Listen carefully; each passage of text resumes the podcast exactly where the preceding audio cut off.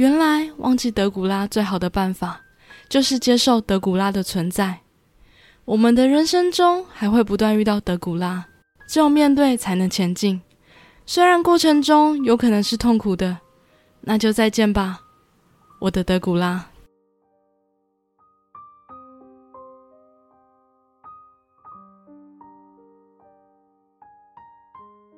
妈妈一回家就被安娜疯狂逼问纸箱去哪了。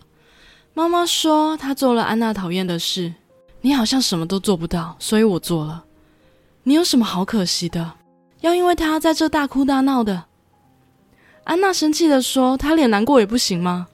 这让女主发疯，随意动她东西，按照妈妈的想法做事，互相讨厌对方，假装不知道并沉默着，假装看不见听不见。要这样到死的时候吗？因为安娜没有按照妈妈的期望活着，所以就不肯定她了吗？这让女主崩溃。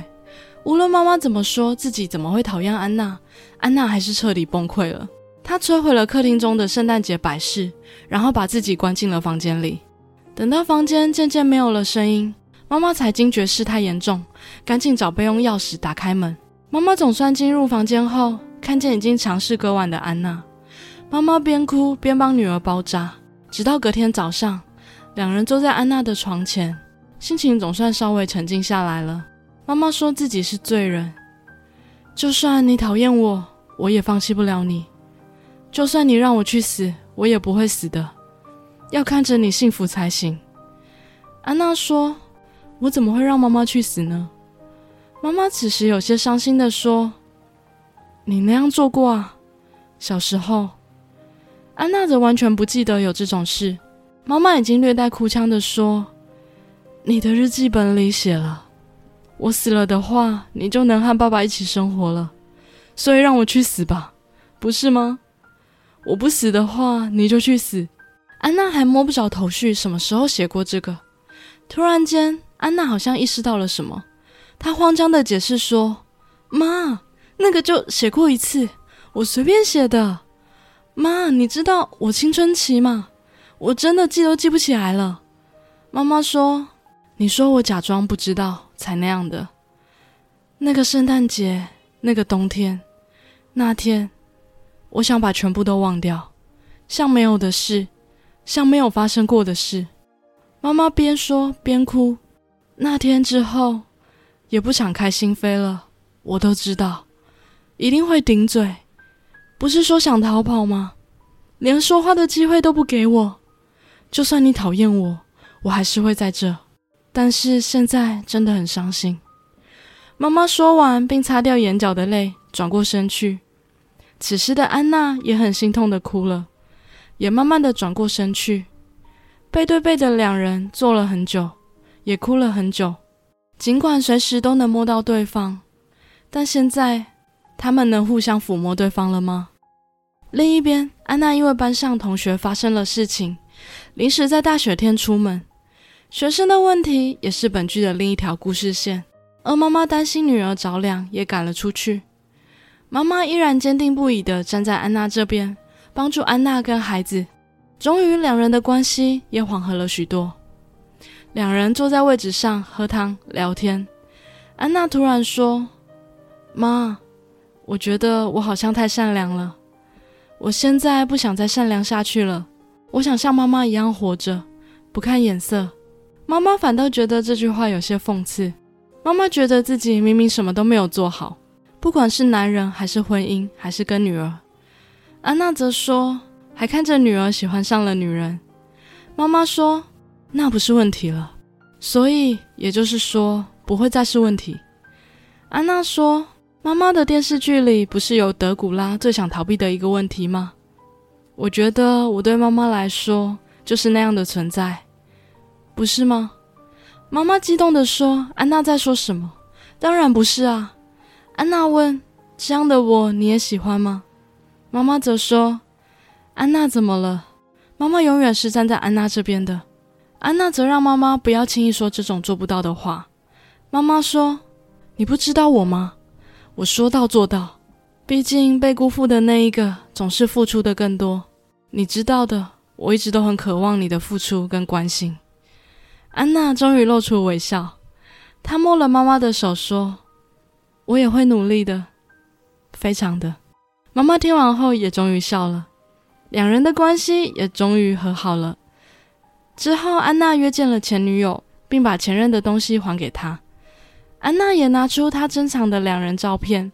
安娜说：“我们再也回不到这时候了。我想你有一天也会怀念这一刻的。从来没有想过没有你的圣诞节，没想到真的发生了。”前任什么都没有说。只是默默的回了一句：“是啊”，并没有抬头看安娜。安娜继续说：“如果没有你，我的二十岁不会这么特别。谢谢你，没有你的三十岁，我会好好过的，活成我想要的样子。”这次的见面，安娜总算和前任告别了，也正是和过去的自己和解了。隔天早上很特别，今天的妈妈亲自送安娜到学校上班。安娜看着妈妈离去的背影，她大声的喊了“妈妈”。此时，周围的妈妈们都回过了头，其他人看了一眼后便转头过去，只剩安娜的妈妈还看着她。安娜开心的对着妈妈微笑，妈妈也回应了灿烂的笑容，并大力的挥着手。安娜也笑了笑，对妈妈挥了挥手。这边的片段很简单，却莫名的温馨感人。原来忘记德古拉最好的办法，就是接受德古拉的存在。我们的人生中还会不断遇到德古拉，只有面对才能前进。虽然过程中有可能是痛苦的，那就再见吧，我的德古拉。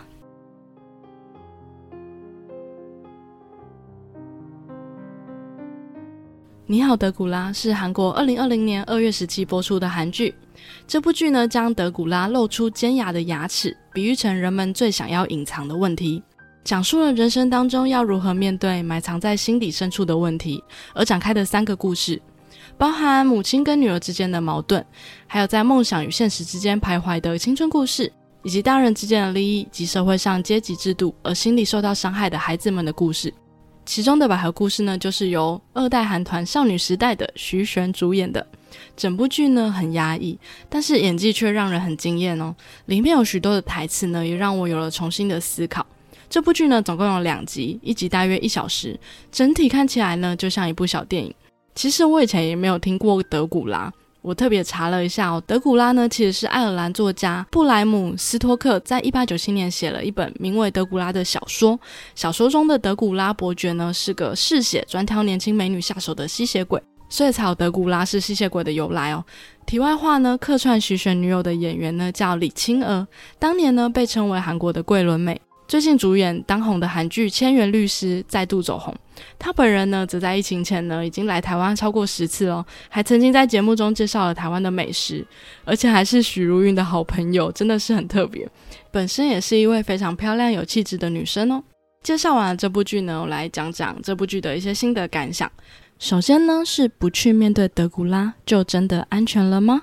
剧中的安娜呢，因为害怕自己的不同而被遗弃，为了妈妈而压抑自己真实的想法生活着，也总是怀疑自己是错的，但最后却发现，安全真的就是安全吗？这也想到了我之前介绍过我很喜欢的一部韩剧叫《恋爱谈》，女主在最后她说了自己做的最大的坏事就是说谎。也许韩国比起台湾的同性恋身份呢，会更加的艰辛。究竟能不能坦诚做自己这件事，成为了韩国女同性恋者最大的问题跟困境。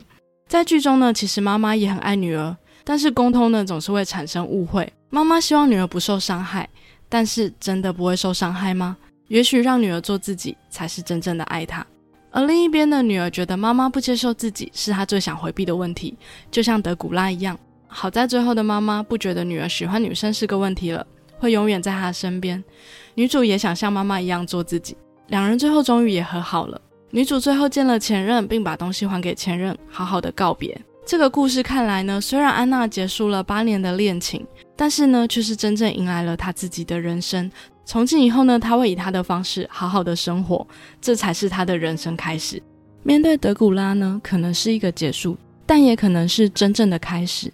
在安娜歌晚那边呢，我想到了我之前在第十集介绍过的一部剧《你的孩子不是你的孩子》，里面的妈妈遥控器，里面呢，妈妈也是为了小孩好，要掌控他的所有的人生，但是不愿意让孩子做自己想要做的决定，让他做真实的自己。最后呢，小孩也曾经尝试自杀。这边的画面也非常的相像，就呼应了这部剧的名称：你的孩子并不是你的孩子，孩子应该有自己的主导权，因为这是他自己的人生。这又让我想到了我之前有介绍过一本我蛮喜欢的书，叫《被讨厌的勇气》。它里面提到一个观念，就是我们必须要学会课题分离，因为人生所有的不幸福都是来自于干预了他人的课题。举个例子来说，养育自己的小孩、教育自己的孩子是自己的议题，没有错，这是你可以控制的。但是小孩如何活出自己的人生，则是他自己的课题。人生要怎么走，怎么做选择？这都是他的选择。如果我们强制要小孩听你的，那他并不会感到快乐跟幸福。如果他真的听你的，他可能会一辈子的不幸福，甚至会埋怨你。那最终也会造成你无法获得幸福，这是真的。如果我们人生中遇到的所有的课题，我们都能够学会这个概念，去做课题的分离，去区分你的课题或是我的课题。那很多事情呢，可能就会迎刃而解，因为我们会知道哪些事情是我们能控制的，哪些事情是我们不能控制的。我们就是把时间花在我们能控制的事情上，不需要花太多的心思在没有办法控制的事情上面。你的人生可能也会幸福得多。最后呢，不得不称赞一下徐玄跟妈妈的演技真的很不错，真的很意外。整部剧呢，非常的压抑，也很真切。尤其整部剧它是非常多的内心独白戏。单独切换表情，并没有任何的台词，其实非常难表达。而且这种母女的关系跟内心的压抑的情感，如果没有一定的演技的话，是很难说服观众的。那这部剧又很特别的地方是呢，分手呢其实不是单单的家庭因素，而是两人感情真正的结束。安娜这一趴呢，其实不强调女同志恋爱的特别，反而着重在每个人想要隐藏的感情，跟他处理跟家人关系的问题。不得不称赞这个剧本写得非常的细腻跟成功，感情也非常的真挚。因为其实这些感情呢是很难用故事去表达的，但是他却用三个小故事去表达出来了。其他两条线呢，虽然我没有说，但是他探讨的议题也非常有趣。例如另一条线呢是乐团歌手的梦想，到底要选择梦想还是现实呢？他一直在摇摆不定，一直在怀疑自己选择梦想是不是错的。但是我很喜欢里面一个比喻哦。就是牙医的医生问他说：“你喜欢炸鸡跟披萨，都可以啊，谁会在乎呢？不一定要纠结现在的不幸是不是都跟自己的选择、跟追求梦想有关。也许他们并不是相关的，也许你可以做你自己想做的事情。那除了三条故事线呢，其实都有牙医的穿插在其中，穿针引线哦。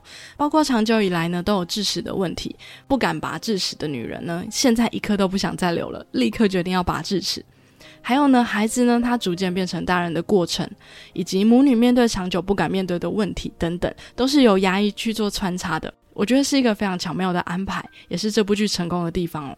最后，最后要提的是，当妈妈送女儿去学校的时候，分别的时候呢，女主大声喊了“妈妈”，妈妈开心的挥手，并且最后的结论是，除掉德古拉最好的方式就是面对德古拉。这边真的很温馨，让我忍不住眼放泪光。其实最细腻的感情呢，不见得要任何的台词，就是简单的动作、跟微笑、跟表情，你就会被感动。这边呢，一样送给大家这部剧最后的一段话：除掉德古拉最好的方式，就是面对德古拉。人生中还会遇到其他德古拉，只有我们面对他们，才能前进。即使那个过程很痛苦，但是再见了，我的德古拉。这也让我想到了我在十六集介绍的《世界奇妙物语》成为更好的人那集，也有讲到，虽然过程会痛苦，但我们只有每天成为更好的人，做更好的事情，我们的人生才能前进啊！有兴趣的朋友也可以去听那集，有点无厘头，但是却有一点寓意的故事哦。还有我最后也很喜欢孩子那边的故事，孩子从天真的孩子，因为社会阶级的关系，被迫成为了大人，最后呢？穷孩子呢，他要转学了，但是他最后呢，还是勇敢的跟有钱家的小孩做了告别。他们两人彼此说了再见，那声再见呢，就像在跟自己纯真的童年说再见。我觉得这个故事真的安插了很多细节跟前后呼应的地方，有时候真的只是一个简单的动作，甚至只是两个字再见，你都会觉得内心深处被触动。就像前面我提到的。我以前看这部剧的时候，觉得有点闷。虽然我觉得蛮感人的，但是不会是我喜欢看的类型，因为没有可以刻的画面。但是呢，才是个两年啊，好像真的年纪到了有差。再次看呢，我已经是完全不同的心情。我真的觉得这部剧很有深度，剧本也非常的厉害。这种讲求压抑的感情及冲突的故事，其实非常的难呈现。但是剧本表现的非常的好，用两集的内容就能完整的叙述了一个故事，三条线。我们都可以在他们三个角色中呢，找到现在的自己，或是以前的自己，又或者是你身边的朋友，因为这些人就存在我们社会的每个角落，永远不会知道什么时候自己会成为少数，或是那个角落的人。因此，学会尊重别人、爱别人，才显得如此的重要。安娜作为老师对孩子说的话，还有医生对孩子说的话，其实都非常的深刻。他们以大人的角度跟孩子说了一些。大人未必是正确的话，大人不一定都是对的，这其实带来很多的思考。大人学得多，比较成熟，并不代表真的成熟，也不代表是真的好。但我们都会被迫成长，为了前进，我们都要面对我们的德古拉。这部剧也让我思考了很多，包含我自己曾经面对过的人生的课题，以及星象的课题。那我想问你们，你们有德古拉吗？希望你们都能找到好的方式面对它，然后向前进。好啦，今天的节目就到这边。如果喜欢我的节目，欢迎留下五星评论或追踪我的节目，这样就会在节目更新时收到通知哦。或是可以赞助这个节目一杯咖啡，支持这个节目可以继续经营下去。另外，我也会不定期分享百合相关资讯及节目预告在我的 Instagram。想追踪相关资讯的朋友，也可以 follow 我的 IG 哦。祝福收听我朋友，祝福收听我，祝福收听我节目的朋友都能获得幸福的人生。那我们下次见喽，拜拜。